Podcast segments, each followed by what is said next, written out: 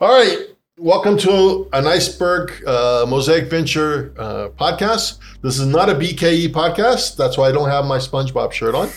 Um, so this is a more serious podcast today, and there's a reason for it. Uh, today I'm speaking with Sebastian Hou. Yep. Yeah, I got that right. And Sebastian is a senior investment analyst, managing director at Neuberger Berman. In a minute, he's going to introduce himself, but I'm going to set him up first. All right, I'm going to set you up. That's not always a good term to hear, right? uh, so today we're going to talk about something. Uh, last time on the BKE, we talked about the metaverse, but today I want to talk about was I got a financial expert in front of me, and really someone who understands the structure of investments and all, and really the business side of all of this. Really, kind of like understand. So if we take the metaverse and there could be multiple we, we say there's going to be multiverse so there's going to be multiple verses so i decide let's say company a has three or four company b has two or three they're, they're theme based maybe and i join one and i because i'm not a member yet um, i could be a meta tourist i can go ahead and go around and trademark Bruce Bateman. Um, I could uh, be a meta tourist. I could go around looking at which one I like, and then I settle on one and I settle on a, a, a, metaverse that I like. And then to get in there, I need to buy my avatar. I need mm. to hmm. create my avatar. Uh, so I'll import. I have me as a real avatar. My whole body, um, less the beard. Uh, it's taken a few couple years ago. Um, but it's a, I do have my avatar. But now I need another suit, or I need different clothes. I, I want to buy a motorcycle in the avatar. I want to buy a house. So I'm going to have to bring in some real cash.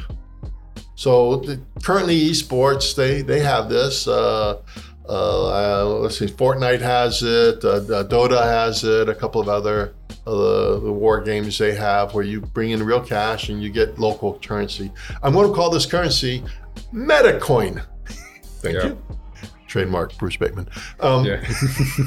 so I I now get MetaCoin, and I I get a let's say I put in a thousand dollars because I'm really going to go crazy. Well, no, uh, if you're married, a hundred dollars. All right, you start with a hundred dollars and you buy something. Eventually, you bring in a little more money and you oh I sell something. Yeah. So I sell. I bought it for a hundred. I sell it for two hundred. So I'm now I'm getting more meta coins, uh, and meta currency. So there's a lot of issues around that. There's a lot of issues of taxation, of GDP effects, of everything.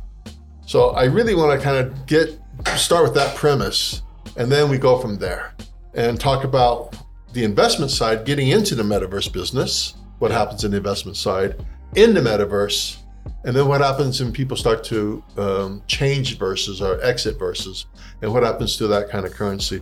So, Sebastian, why don't you introduce yourself and your yep. company? Sure. Thanks, Bruce. Um, so I so far I work at the Neuberger Berman, which is the uh, we is asset management company globally. We headquartered in the U.S. and currently around like more than 400 billion US dollars under its AUM, its asset under management. Okay. So we uh, manage assets in equities, fixed income like bonds, um, and the equity we do public equity, we do private equity, so we are we're pretty long established company. Yeah, back in, a long time. Yeah, since 1939. Um, and uh, we used to be under Lehman Brothers. Okay. So after global financial crisis, the management team buy out the firm. So we are now independently owned mm-hmm. by the employees. So yeah, I think the um, we are we're pretty we're long term investors. So we look at things that can change the world structurally secular and we put our money in those areas. Mm-hmm. So that's how we how, how, how we do. And myself, I've been focusing on technology investment for the past decades. Um, before Neuberger, I was with the uh, like CLSA, Barclays, also investment bank, looking at uh, analyzing or studying the um, technology sides globally. So that's what we do. So yeah. that's why when we had a talk earlier, the metaverse came up and and we really wanted to sit in this podcast and talk about because there's many sides of the metaverse. So let's talk about the first side: people yep. getting into the metaverse. Right. Or, or the metaverse industry, not the metaverse itself, the metaverse industry. So where do you see that kind of industry going? It depends on the definition, right? Because the metaverse, um, I'm not sure if it is going to be an industry, um, because it will be just like people say that it's going to be the Web 3.0, just like the social media was. Mm-hmm. But is the web 2.0. is the web 2.0 an industry or is it a platform? Yeah, I think it's immersive. It's more like impacting our daily lives. Mm-hmm. So you can say, like people say that we are metaverse industry, but the, increasingly we're going to hear more companies say that we're a metaverse company. Mm-hmm. Just like more people say that, There's already companies saying that. yeah, exactly. And it comes from different industry verticals, uh, consumer, uh, brand company, luxury company, um, sportswear company Yes. and we're tech company, software company, hardware company. They say that we are a metaverse company. So if you categorize it as an industry, they're going to be too big, too broad. So So uh, you're saying that saying every I'm in the metaverse is like saying I'm in HTML, like I'm in the web. you can say that right? So it's just meaningless. It's just a big category. yeah, it's too right? big. Too big. It's too big. So there's a well, I think overall is I think metaverse like we all know that is the convergence of physical mm-hmm. and virtual world. Yep. which means that are going to affect every industry, every aspect in our daily life. So it's, it's hard to say that, okay, I'm in this metaverse industry. You can say that everyone is going to be in the metaverse Right. industry. So, so given that everyone's going, so is a bit like where we said everybody was doing business analytics, now everybody's doing AI, right? Exactly. And if you're not doing AI, you, you can't get funded, right? So you got everybody has to throw in some AI something into all their their pitches now. So same thing would be with the metaverse. You have to somehow link what you're doing. Like I'm I'm doing a restaurant app. Well, you're gonna have to say, well, this somehow links into how I work, how I live in the metaverse with real food to Virtual food. virtual food or is it virtual? Like my it's my schedule my you know i can i can do my uber eats and my ordering through my headset right? So that's sort of the physical and the virtual kind of coming together. So i guess people who do food online food ordering would have to say yeah we have a metaverse app which means they have an html 4.0 or you know an, a, a web you know 4.0 kind of app right yeah. Yeah. Yeah. yeah, so I'm, I'm, I'm grabbing at menu items rather than scrolling through menu items. Exactly. Right. So, Exactly. yeah, so I guess you could say that, yeah, then, you know, that category is so big. So I guess people have to say they're in this. Yeah, I think the back to the points that you just made on the, the compare this with AI. Yeah. I think the um, AI, after all, I think is uh, one of the technology that people can use that to improve maybe in the manufacturing process or understand the consumer behaviors better. Um, so that's more like a tools or technology. So people start to say that, but people wouldn't say wouldn't say that I'm an AI company. Yeah. Well, I use AI technologies in my business process. Right. But I think metaverse because you're we are there's going to be another world. It's a virtual world. Most of the companies operate in the physical world right now. So it's like AI is kind of become a tool uh, together with the other technology like blockchain or, or 5G and all this thing together, uh, and they can make the the so-called metaverse. Yes. So I I think there's a different levels. I think metaverse is the whole new level Yeah.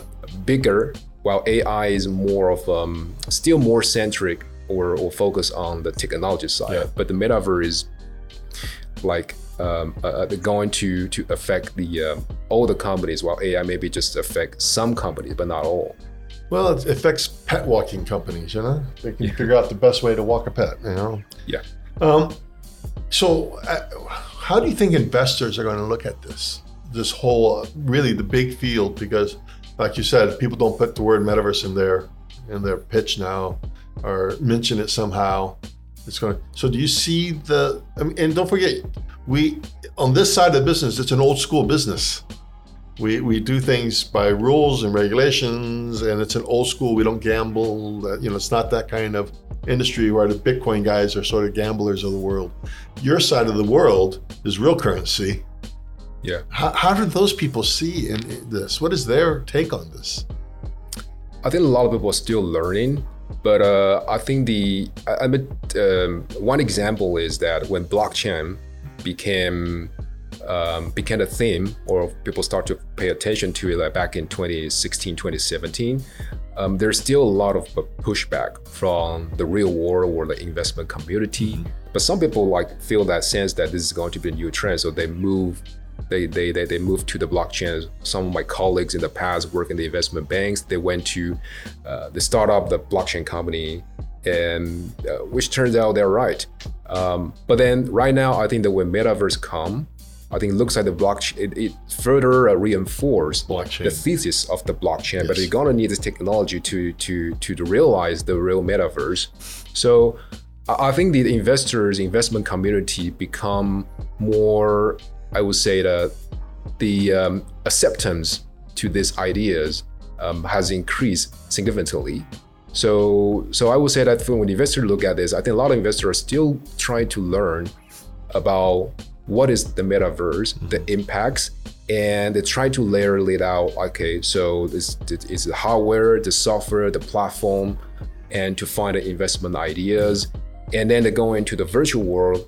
People all started to think about, as you just mentioned, the uh, the the virtual currency mm-hmm. and the economy activity within that virtual world. Right. So if I'm in the virtual world, and some yeah. people say they're going to sell real estate, so, and they're going to sell it with NFTs, via an yeah. NFT. So, uh, if we take that scenario where we have an NFT for a virtual piece of land, that gives me sort of my deed. The, the, ver- the NFT is the deed to that land, like you would have yeah. a deed today, and to, to, to the real, real real estate. And I own that NFT. So, and then that, that that's going to be an interesting now. That sort of justifies NFTs in and out, which in turn justifies blockchain. Yeah. And in a way, it's justified a cryptocurrency. Yeah. Now, cryptocurrency has always been the uh, an issue for for state banks, for uh, federal banks around the world, government uh, central banks. Yeah. It's been an issue. What happens now when uh, so Fortnite today is 25 million players a day. Yeah. Uh, a Fortnite, and think about it when that's 5x. So uh, you know, 100 million every day spending, let's say, a dollar. That's not a whole lot, but maybe now we start to spend five dollars if we're going to buy real estate. So we're averaging hundred dollars a day. Now we're talking billions of dollars. Hmm. What how now, what does now two parts to this? What do you think the existing infrastructure of, of the financial world that you live in is going to look at that? And then how do you think they're going to try to regulate that?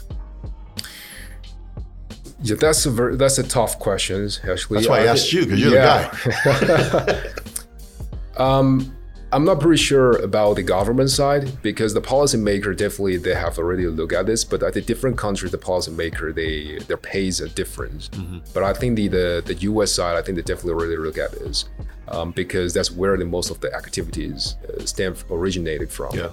Um, then I think, but uh, usually you look at the policymaker, they usually they are later than well, because this thing is go growing, but mm-hmm. they're still trying to, in the process of understanding the right. impacts, the implication yep. from here. Uh, regardless of uh, regarding how they're going to regulate this, I I don't I, don't think I'm the expert on this to talk about how much they're going to regulate this. But uh, what you feel? Hmm? What do you feel?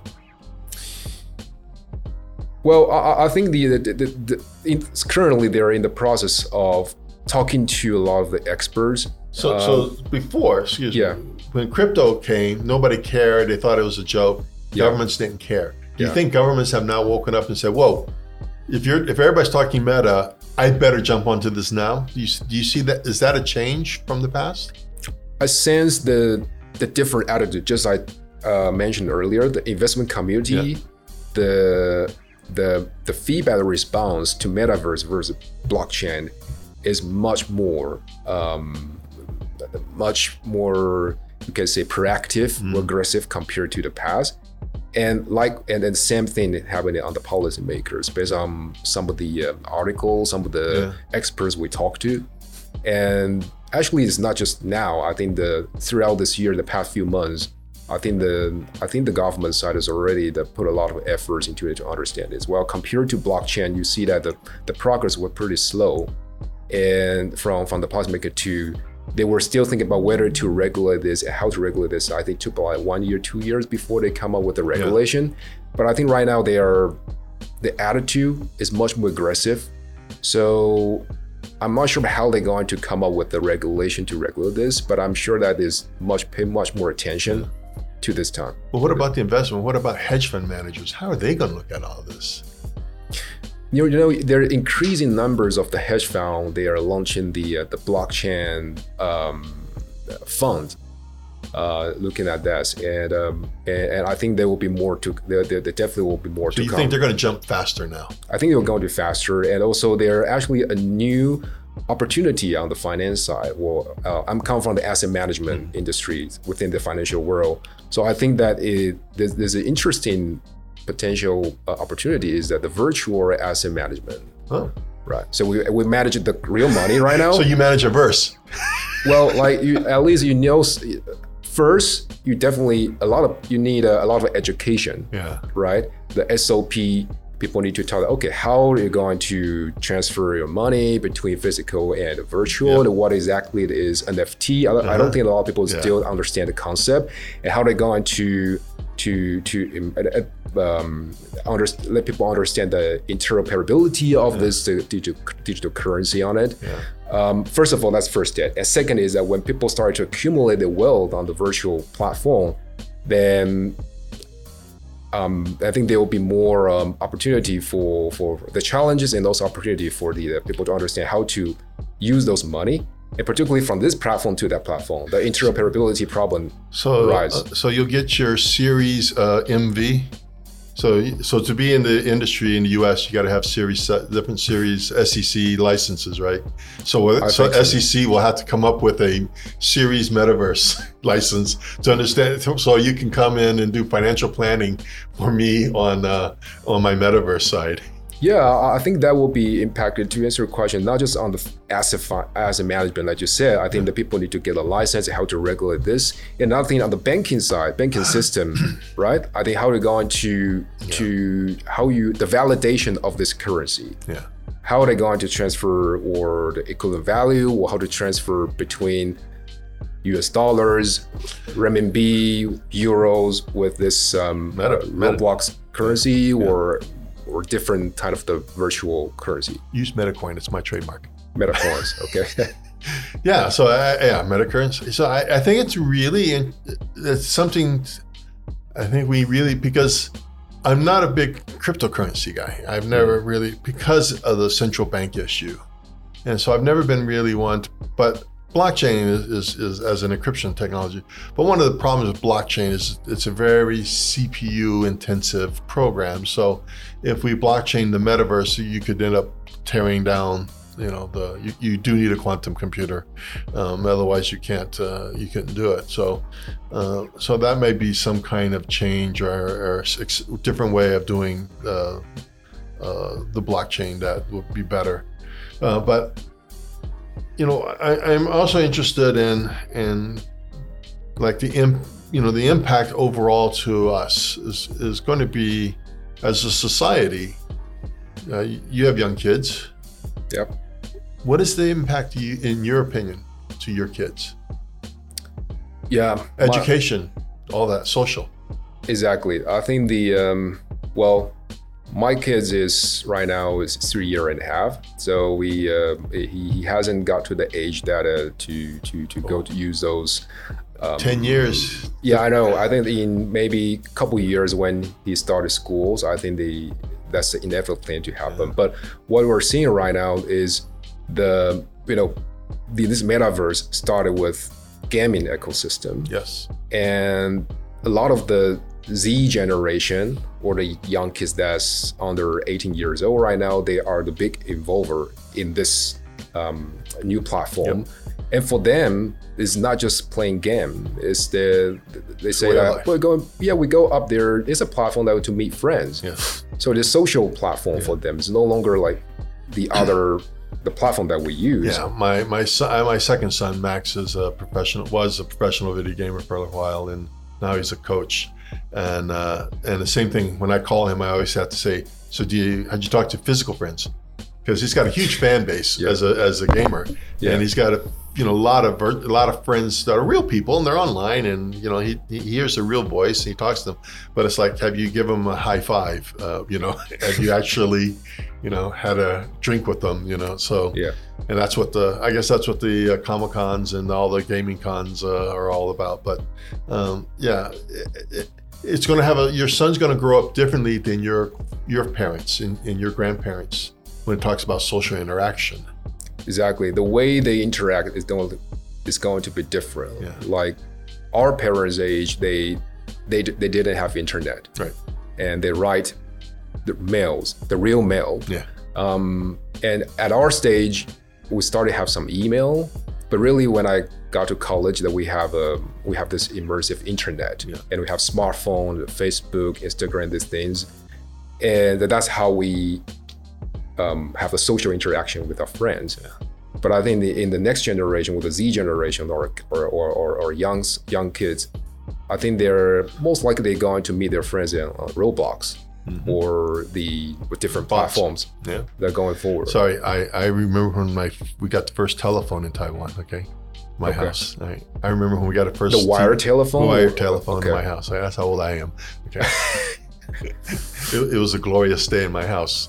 Um, So I- think let's kind of switch over to when we look at the metaverse. There's going to be a lot of people trying to build um, environments or companies around this Yeah. and, and we call that venture studio where we take a concept like a part of the metaverse uh, a technology and we start to incubate companies around it W- do you see, what do you see in that kind of world where you see uh, where be, before we were sort of like every every company was individualized and Yeah. you worked on your own Yeah. yeah, you might use Java and I use Java, but we're not Java buddies, you know.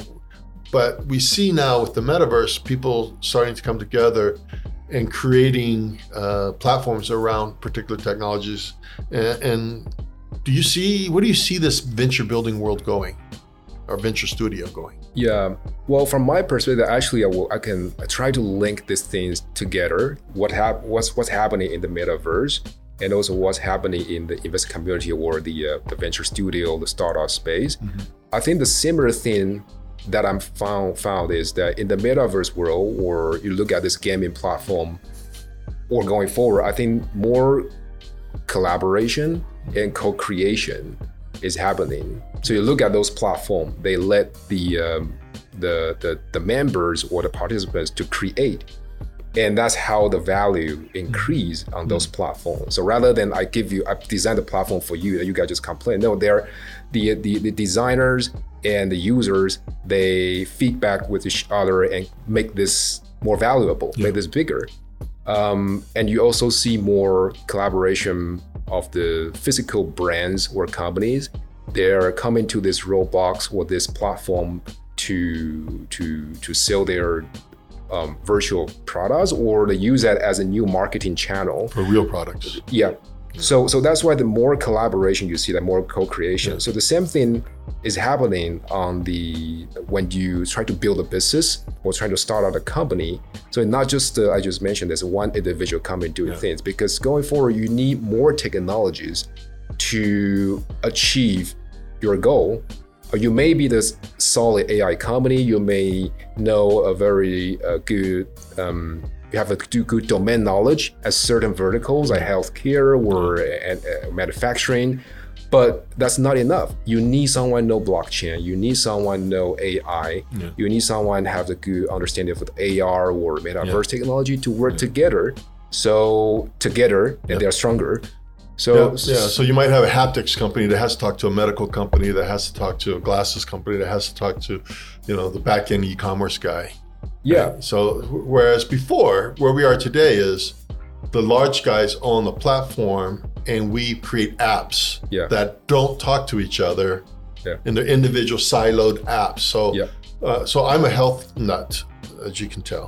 Uh, but I keep track of my body. So I have, you know, my Fitbits, I have my Oura ring, I have a EEG machine, I have EKG machine, I have my blood glucose machine, and they're on seven different platforms.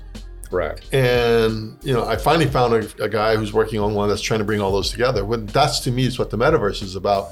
Is when I when I get my physical blood pressure, it goes into my medical record, and it, it's medical record, and there's a general medical record of me, and it's not just I got to now upload and you know I got to know the format, data format, and all that. You know, it's just like people aren't going to do it, and I think that's the problem where we are today. When we look back in ten years or 15 years, we're going to say, you mean your data wasn't automatically emerged with yourself and your history yeah. and it, you know, it, like I have to take a lot of, I'm old, I got to take pills, you know, and it's got to remind me of my pills. And there's, there's pill interaction. When I go to see a new doctor and he gives me a new pill, how does that pill interact? Well, I have an app for that, by the way.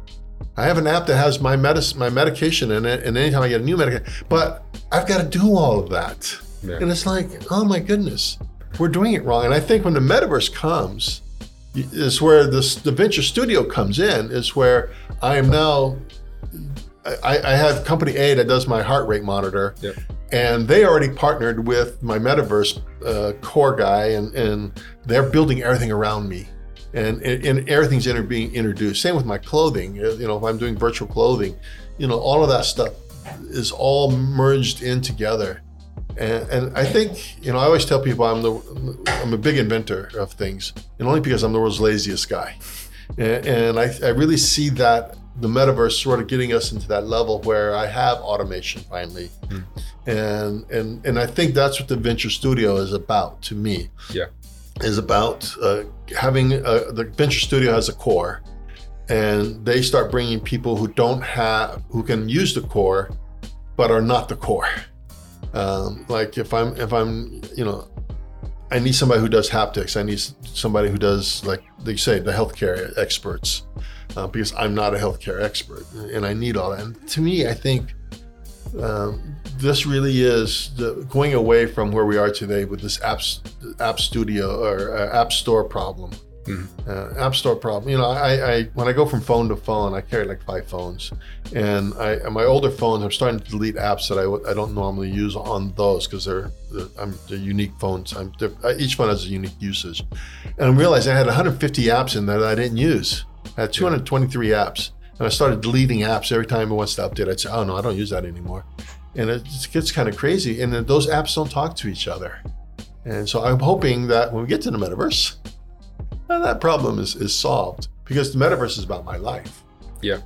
And uh, I, I really s- sort of see that. So, in conclusion, you're looking at the you know near future because investments have to look at the near future. Do you see this kind of investment coming into into studios and for studios to then go out?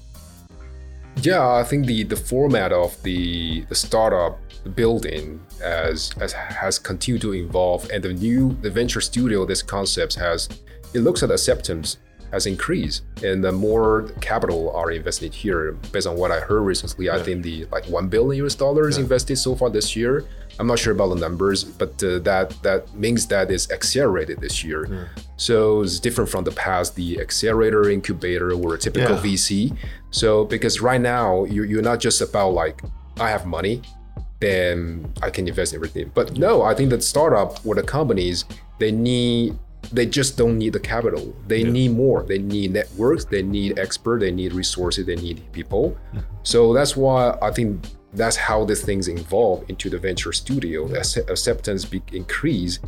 And I think that's it looks like that's the way to go going forward.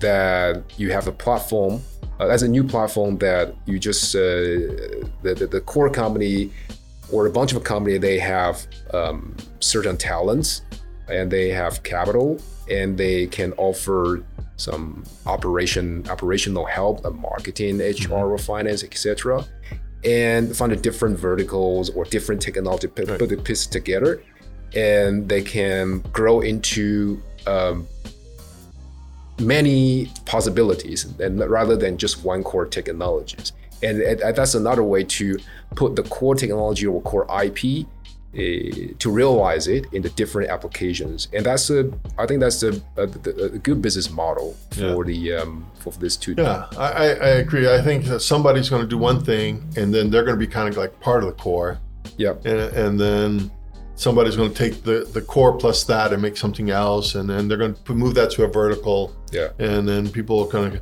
and you'll start to get these real community based. And I think the difference comes in the com- complexity comes in is like, what am I as a VC investing in? Am I investing in the guy who took the three parts and made his own part, or am, did I invest in the core, or did I invest in the guy who did the the, the A product? Um, so that's and then, or did you invest in me, which took core plus A and made B?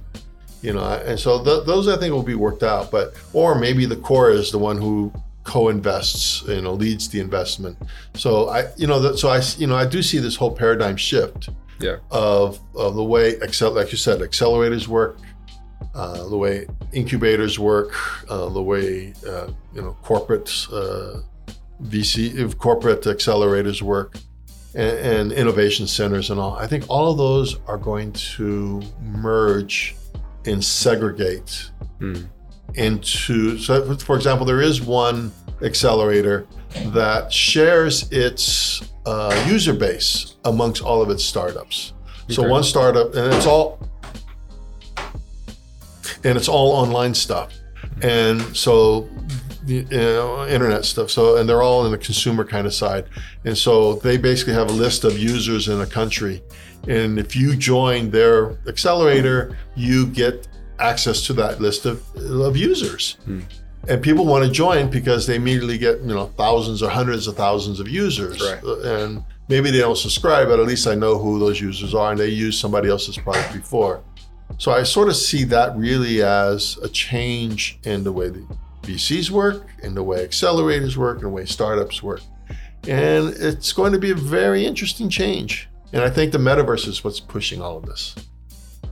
exactly. I think the uh, that's why I see the parallels of this is happening. The anal, um, the because nowadays, if you want to succeed, I said, I think the, the you need multiple components, and one guy knows this, another guy know that, another team know that. I think that if you ever start a team, you're the company, you you you cannot cover all the things because you have limited resource capital. You can focus on one thing or two things. Yeah.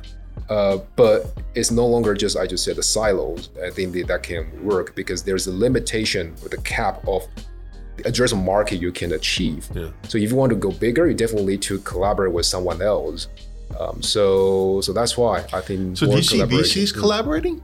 I mean, more because they're going to have to get bigger, or they're going to have to do crazier stuff. I think they need to change their business model. I think the I think that nowadays that there's a lot of the VCs globally. I think the money you, you see the how the stock market works in the past 18 months uh, skyrocketed. So which means that the the interest is low. There is a lot of money flowing Yeah. around. So the liquidity is one of the reasons to drive the uh, the market booming right now. Yeah. The same same thing happened on the uh, on the private investment side. The a lot of money, a lot of VCs, but uh, looks like there's more VCs than the um, Startups. than startups. So which means is now is not just like um, like in the past in the startup they really need funding. They go to the VCs, knock on the door if you want to invest me or not, and maybe knock on like ten doors before one VC will agree to Yeah. to invest in them. Nowadays, not like the VC go to this the hot startup and they are not necessarily going to be accepted the investment Yeah. um, because now not just about capital, the resource and networks and the people. What what can you offer beyond money? Yeah. So that's why I think the typical VC, the investment community, they need to change their mindset mindset as well. Yeah. Cool. Well, we've run out of time. Uh, first of all, I want to tell Ken thank you for letting me have your seat. Um, but I really thank you, Sebastian, because I think you brought a really good, more uh, where the industry is going and where people really need to think about. Because the last thing, three things we talked about, I think, are the most important. That the VC world is going to change, which is going to create the change in the startup world, uh, and which is going to create a change in how corporates invest and how corporates look at things. Yeah. And, uh, and I think this is really, really going to five years from now will look like that. Come back and go like, yeah, I already knew that. You know. but I really, really appreciate it, man. Yeah. But we gotta, we gotta be careful. We gotta just keep our, Yeah, we gotta keep our distance. Um, but yeah, everybody would keep their social distance. Um, Yeah. But I appreciate it.